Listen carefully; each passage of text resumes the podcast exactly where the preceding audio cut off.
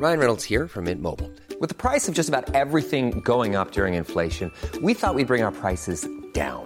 So to help us, we brought in a reverse auctioneer, which is apparently a thing.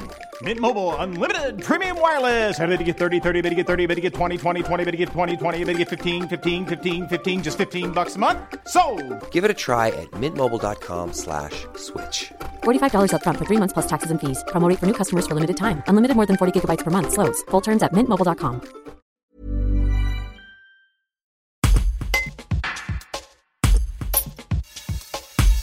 Donc aujourd'hui, on, est tous, on est tous réunis devant, devant la PPDC pour dénoncer déjà les conditions de travail qui, se détériorent de jour en jour. On faisait 42 heures, maintenant il faut passer la charge en 35 heures. Il y a une augmentation phénoménale de- des colis, du trafic colis, du courrier qui repart aussi. Euh, la, Poste attendait un, redémarrage de la charge colis un peu plus euh, courrier pardon, un peu plus tard, mais c'est aujourd'hui, c'est maintenant que ça redémarre et on n'a pas des moyens supplémentaires pour écouler la charge. On dénonce aussi euh, la pression managériale.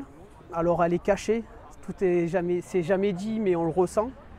Euh, voilà, donc nous, nous on, on dénonce ça. Et on dénonce aussi, mais à plus large échelle, une organisation nationale qui va détériorer le service public, le service rendu à la population et surtout aussi nos conditions de travail.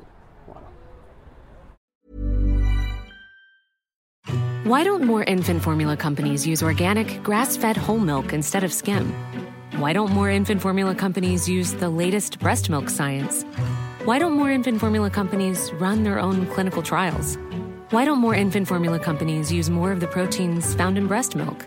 Why don't more infant formula companies have their own factories instead of outsourcing their manufacturing?